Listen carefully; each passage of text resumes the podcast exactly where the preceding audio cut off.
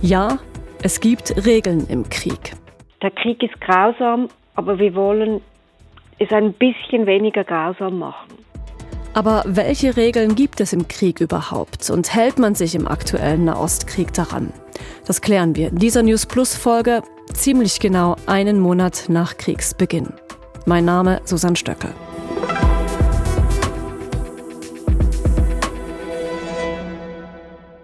Halb sieben Uhr morgens war es, als Mahmoud Shahin den Anruf bekam. Der Mann habe fehlerfreies Arabisch gesprochen am Telefon, erzählt Shahin. Er sagte mir, dass er drei Häuser bombardieren wolle und er befahl mir, die Umgebung zu evakuieren. Ja, diese Geschichte hat der palästinensische Zahnarzt Mahmoud Shahin der BBC erzählt. Warum er für diese Evakuierung ausgesucht wurde, das könne er sich nicht erklären. Wie es dann weiterging, dazu später in dieser Podcast-Folge mehr. Aber ja, man muss sich das mal vorstellen.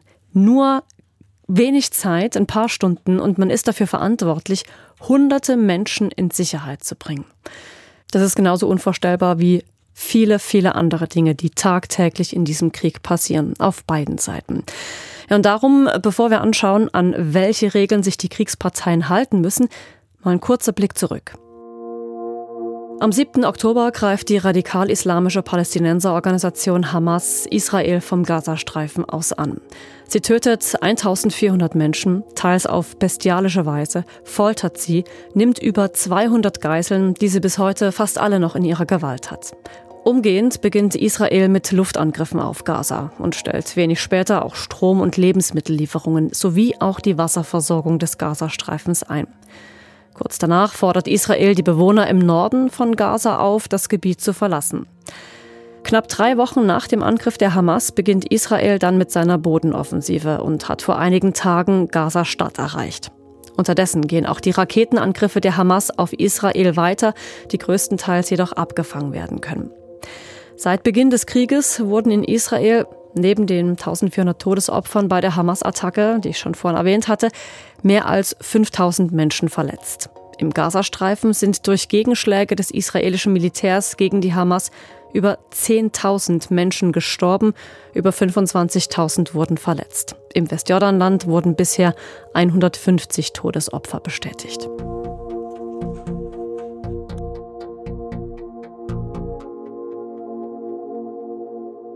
Das sind also mal die Fakten zum Krieg, ohne im Einzelnen all die Grausamkeiten genannt zu haben, die in den letzten vier Wochen passiert sind.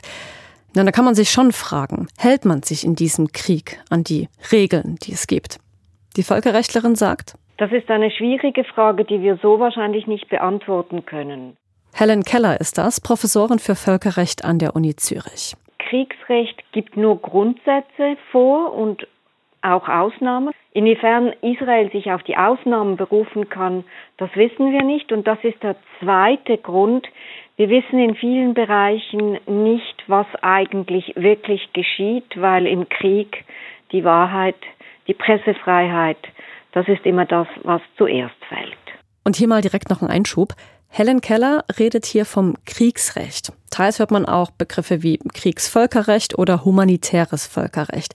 Damit ist oft mehr oder weniger dasselbe gemeint, nur damit ihr nicht verwirrt seid. Schauen wir uns jetzt mal die einzelnen Seiten an. Zunächst Israel. Helen Keller, von dem, was Sie mitbekommen, gibt es Anzeichen dafür, dass Israel Kriegsrecht bricht? Israel hat ganz klar ein Verteidigungsrecht. Die dürfen die Hamas angreifen. Aber das Kriegsvölkerrecht sagt, erstens mal muss dieser Selbstverteidigungsschlag verhältnismäßig sein und diese Verhältnismäßigkeit zeigt sich dann im zweiten Grundsatz, der heißt bestmögliche Schonung der Zivilbevölkerung. Also grundsätzlich darf eine Kriegspartei nicht Spitäler, Schulen oder andere wirklich rein zivile Infrastruktur angreifen. Nun ist es ja passiert, aber genau das. Genau das ist passiert. Und da geht halt der Ball wieder zurück auf die andere Seite. Wenn eine Kriegspartei, wenn die Hamas beispielsweise ein Spital nutzt, um dort Waffen zu lagern, wenn das Spital genutzt wird, um Strom abzuzapfen, um Kriegshandlungen vorzubereiten, dann ist das natürlich nicht mehr eine rein zivile Anlage, sondern es macht Sinn aus der Sicht der Israeli, diese Anlage anzugreifen, kaputt zu machen, weil sie eben für militärische Zwecke missbraucht wird. Also welche Möglichkeiten hat denn dann Israel, die Hamas zu bekämpfen, wenn wir es mal vor diesem Hintergrund sehen, ohne Kriegsrecht zu brechen? Das ist auch wiederum schwierig, weil dieses Gebiet wahnsinnig dicht besiedelt ist, weil dieses Gebiet wahrscheinlich untertunnelt ist mit äh, Geheimtunnels von den Hamas, die eben auch benutzt werden, um Kriegshandlungen vorzubereiten und weil die Hamas zum Teil die Zivilbevölkerung missbraucht, wir sprechen dann von lebenden Schutzschildern. Also sie verstecken sich hinter unschuldigen Zivilpersonen und meinen dann geschützt zu sein, aber die Israeli greifen dann an und dann sprechen wir, das klingt ein bisschen ironisch und ist es natürlich auch, von Kollateralschaden. Also wenn die Israelis dann angreifen und Zivilbevölkerung zu Schaden kommt, umkommt, dann ist das ein Schaden, der nicht zu umgehen war, weil man eben die Hamas bekämpfen wollte und die Hamas die Zivilbevölkerung nicht in korrekter Weise geschützt hat, sondern sie eben so, sogar noch missbraucht hat. Ja, und wie ist es in Fällen, in denen Israel die Zivilbevölkerung zwar vor einer Bombardierung warnt, aber die Voraussetzungen für die betroffenen Menschen, also für eine Evakuierung, einfach schwierig sind? Und da wären wir wieder bei Mahmoud Shahin, der Zahnarzt, mit dem die BBC gesprochen hat. Schauen wir noch mal zurück auf diesen Morgen des 19. Oktober. An diesem Tag will Israel mehrere Hochhäuser in Shahins Quartier bombardieren. Das erzählt ihm der Mann am Telefon. Shahin bittet ihn zu beweisen, dass er wirklich vom Militär sei. Er solle einen Warnschutz abgeben. Kurz darauf folgt ein Schuss auf eines der Hochhäuser, das bombardiert werden soll. Shahin bleibt mit dem Mann am Telefon, während er durch seine Nachbarschaft rennt und schreit, dass alle sofort fliehen müssten. Hunderte Menschen strömen auf die Straßen, einige noch im Pyjama. Warum bombardiert ihr uns? fragt Shahin seinen Anrufer. Es gebe Dinge, die Shahin nicht sehen könne, war die Antwort. Als alle Gebäude evakuiert sind, beginnt die Bombardierung, die von Augenzeugen gefilmt wurde. Zwei Stunden nachdem Shahins Telefon geklingelt hatte, sind die drei Hochhäuser zerstört. Als die Bombardierung aufgehört hat, sagt ihm die Stimme, wir sind fertig, ihr könnt jetzt zurückgehen.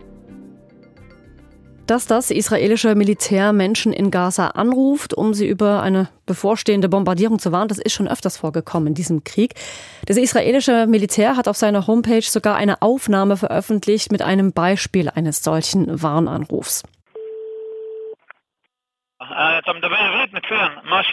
Hier sagt eine Stimme auf Hebräisch, das israelische Militär muss ein Gebäude in ihrer Nachbarschaft angreifen. Und weiter, wir möchten möglichst sicherstellen, dass keine Zivilpersonen zu Schaden kommen. Bitte informieren Sie alle, denn in fünf Minuten beginnt der Angriff. Da denke ich mir so, ja, das ist zwar ein Warnanruf, gut, aber fünf Minuten, um alle Menschen zu evakuieren, was sagt die Professorin für Völkerrecht Helen Keller zu solchen Fällen, wo Israel die Menschen eben warnt und ihnen ja entweder fünf Minuten Zeit gibt oder zwei Stunden?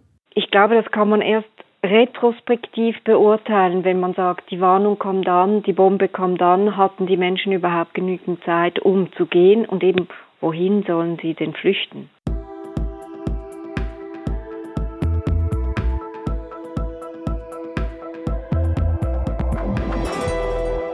Schauen wir jetzt auf die Hamas und wie sie in diesem Krieg agiert.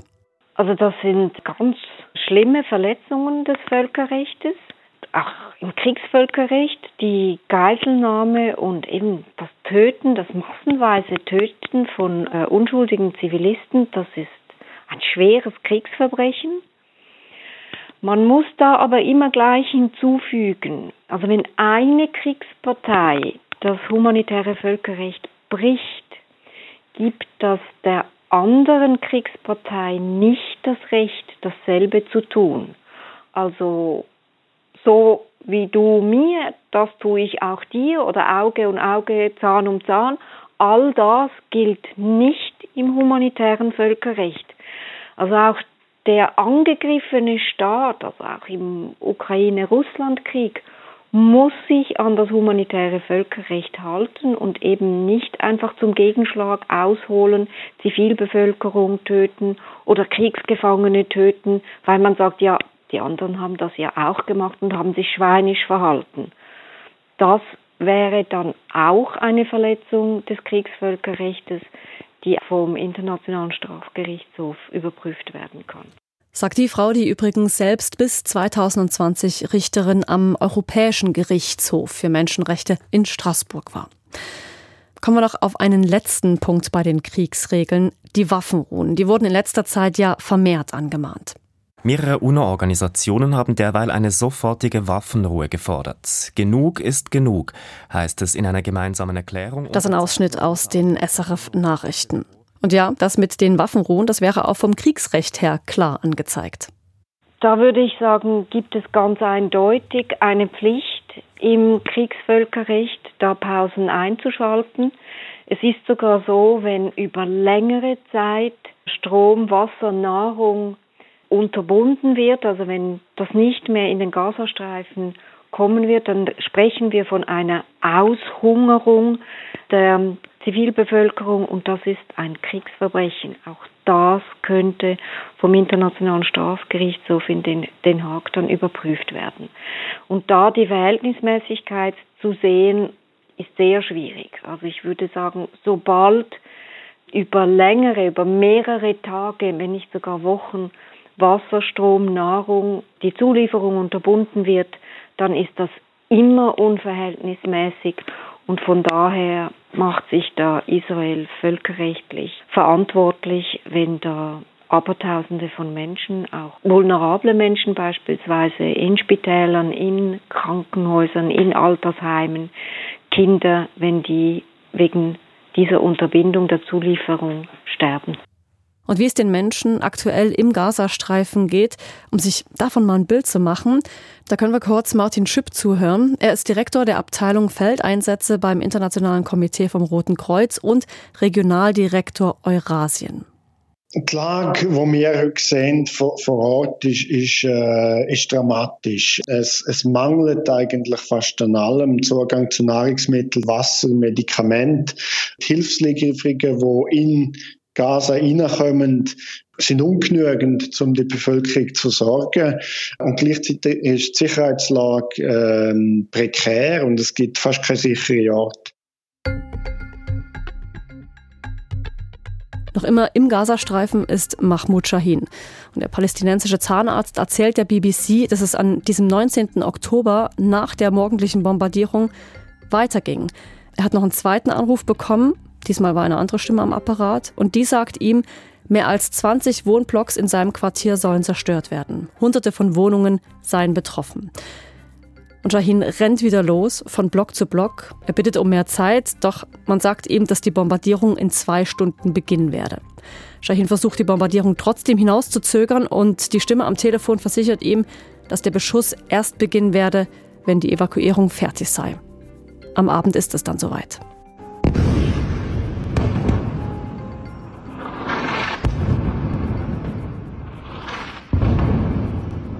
Kurz nach 21 Uhr lautet ein Post in einer Facebook-Gruppe, alle Wohntürme im Al-Sahara-Quartier werden momentan bombardiert.